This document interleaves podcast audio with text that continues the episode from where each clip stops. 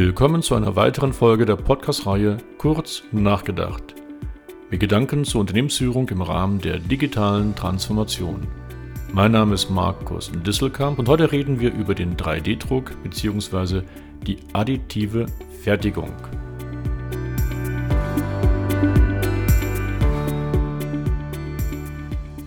Während ich vor einigen Wochen mit Ralf Anderhofstadt über den 3D-Druck, die additive Fertigung bei Daimler und vor allem Daimler Busse sprach, geht es heute um eine kurze Einführung in die generelle Welt des 3D-Drucks und auch der additiven Fertigung Additive Manufacturing. Und wie bei mir üblich geht es nicht nur um die reine Technik, sondern auch um die wirtschaftlichen, ja sogar auch um einige soziale Konsequenzen.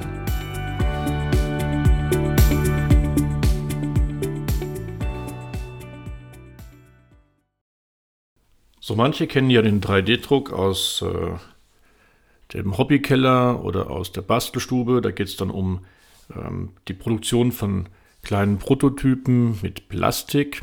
Und da ähnelt der 3D-Drucker eher so einem horizontalen Tintenstrahldrucker, wie wir ihn von der Vergangenheit kennen. Gesprüht wird eine heiße Plastiktinte und man baut so Schicht für Schicht dann ein Modell auf. Anders nun bei der additiven Fertigung, denn da sehen die 3D-Drucker schon ein bisschen anders aus. Sie ähneln eher großen Maschinen, so ein bisschen den großen Servern, die man so kennt. Und da drin liegt jetzt Pulver, das können Polymertröpfchen sein oder mineralische Pulver, die dank starker Laserstrahlen genau an der Stelle zusammengeschweißt werden, wo ein Bauteil entstehen soll.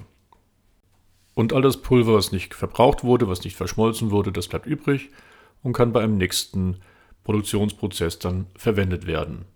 Naja, und klar, diese kleinen Plastikdrucker, die kann sich jetzt auch schon ein normaler Haushalt leisten. Aber diese additive Fertigung, das sind dann eher Maschinen, die sind dann schnell im äh, sechsstelligen Investitionsbetrag. Und das ist dann eher ein Thema für die Industrie.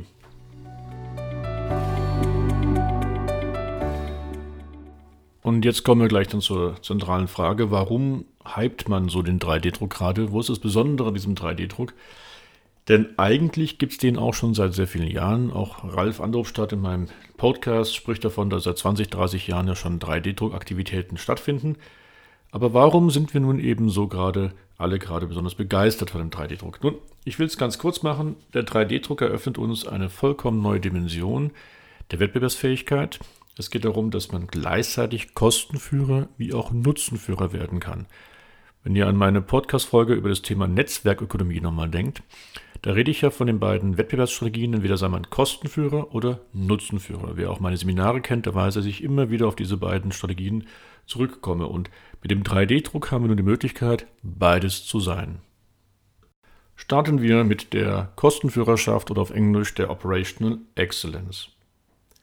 Bekannt wurde der 3D-Drucker sehr im Bereich der Ersatzteilproduktion, weil es in der Vollkostenrechnung günstiger ist, auf Bedarf aus dem 3D-Drucker Ersatzteile zu produzieren, damit auch die Vorräte entsprechend zu reduzieren.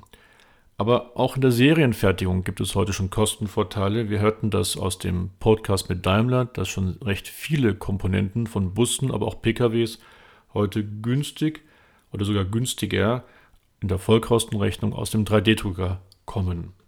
Und dann bietet der 3D-Druck noch Vorteile bei der Prozessüberwachung, Prozesskontrolle, bei der Kalkulationssicherheit und dank der Leichtbauweise besondere Vorteile bei der Gewichtseinsparung. Man kann sogar auch leichter Kennzeichnung vollziehen und interessantere Oberflächenstrukturen oder günstiger Oberflächenstrukturen bearbeiten.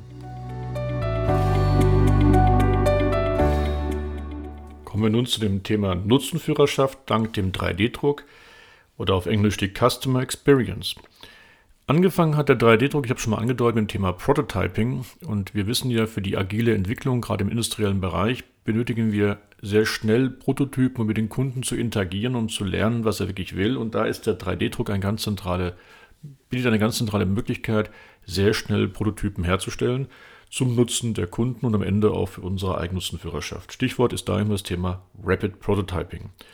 Aber es gibt einen zweiten wichtigen Punkt bei der Nutzenführerschaft am 3D-Druck, nämlich man kann viel filigranere Bauteile bauen. Das betrifft einmal die Komplexität, auch die Details, aber auch Beispiel Performance-Optimierung. Man kann auf einmal Luftströme viel filigraner, viel gezielter steuern durch so ein Bauteil oder Kühlungen. Und das ist zum Beispiel in der Luftfahrtindustrie, in der Automobilindustrie ein ganz zentraler Punkt.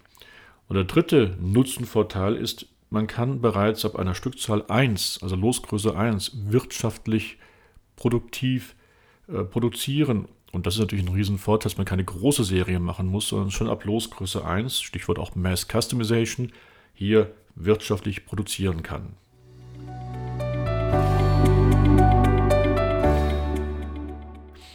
Am Anfang sprach ich von den Plastikprodukten aus dem 3D-Drucker. Dann haben wir schon ein bisschen angedeutet im Bereich der additiven Fertigung, dass es mit Pulver zu tun hat. Deswegen gehen wir mal einen Schritt weiter. Was produziert man heute eigentlich alles aus einem 3D-Drucker? Denn neben dem Plastik produziert man heute aus über 40 verschiedenen Polymeren Metalle, aber auch Textilien, natürlich nicht aus den Polymeren, da hatten wieder andere Stoffe. Die fühlen sich allerdings die ersten, die ich schon mal probieren durfte, noch nicht so richtig bequem an. Dann wird aus äh, dem 3D-Drucker auch schon Häuser gebaut. Da hat man eine Betonmischung. Gibt es tolle Videos auf YouTube, wo man das sehen kann, wie das gemacht wird. Nahrungsmittel werden teilweise auch schon aus dem 3D-Drucker produziert. Auch da gibt es äh, bei YouTube diverse Videos, die man sich anschauen kann. Ich selbst habe einen Zahn bereits aus dem 3D-Drucker, wobei da wurde auch noch ein bisschen nachgefräst. So mancher trägt heute schon längst ein Hüftgelenk aus dem 3D-Drucker und diverse Forschungseinrichtungen und Startups arbeiten an Körperteilen, an Organen aus dem 3D-Drucker.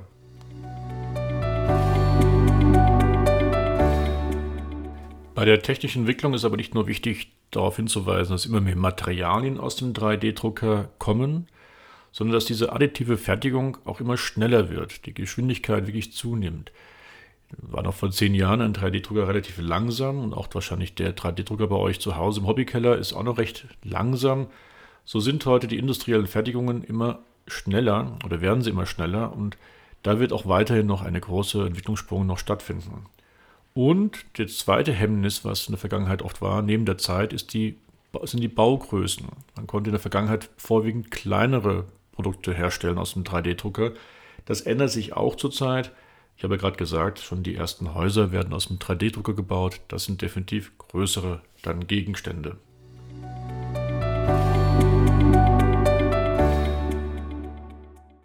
Am Ende einer jeden Podcast-Folge denke ich ja immer ganz gerne ein bisschen besonders über die Konsequenzen aus dem aktuellen Trend nach. Und gerade die additive Fertigung, der 3D-Druck, hat enorme Konsequenzen, die man oft auf den ersten Blick gar nicht so sieht.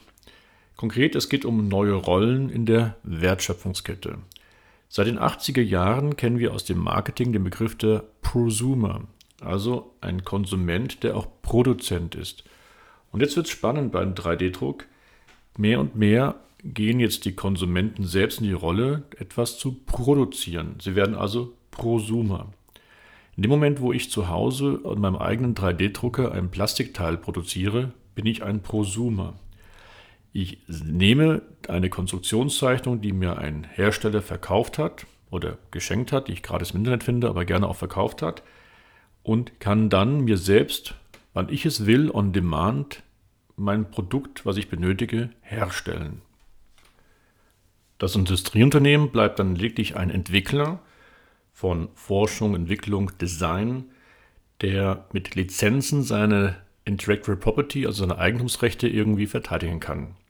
Denn am Ende sind wir die Prosumenten, wir produzieren, stellen das endgültige Produkt her und der Entwickler kann nur noch Geld dafür verlangen, dass wir Konstruktionszeichnungen verwenden. Und da wird auf einmal dann wieder Blockchain als Technologie ganz bedeutend zur Absicherung der Eigentumsrechte von diesen Entwicklern. Und es geht sogar noch viel intensiver. Wir können nicht nur Prosumer sein, sondern können wir auch Selbstentwickler sein, wenn wir selbst uns Konstruktionszeichnungen überlegen und auf CAD-Programmen entwickeln, dann sind wir, decken wir die komplette Wertschöpfungskette ab.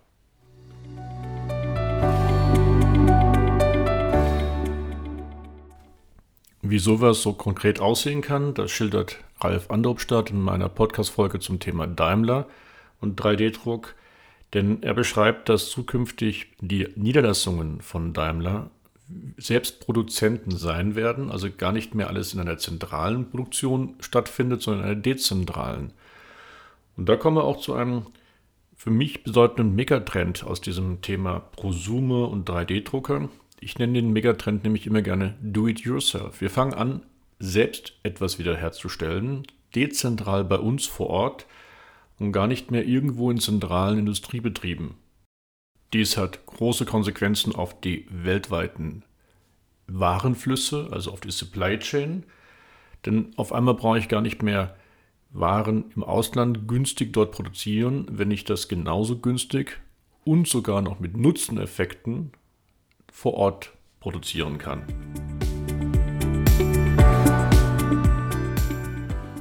Bei der additiven Fertigung oder auch dem 3D-Druck ist viel geschehen in den letzten Jahren. Die Systeme können immer mehr Materialien verarbeiten, sie werden immer zügiger und es können immer größere Bauteile produziert werden. Das ist das technische, die technische Dimension.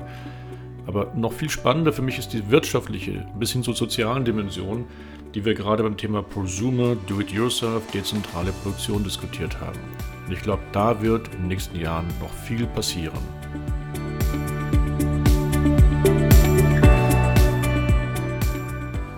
So, das war eine weitere Folge der Podcast-Reihe Kurz nachgedacht. Ich hoffe, ihr hattet wieder gute Inspirationsquellen mitnehmen können. Und äh, wenn es euch gefallen hat, dann empfehlt mich bitte weiter, hält mein Follower.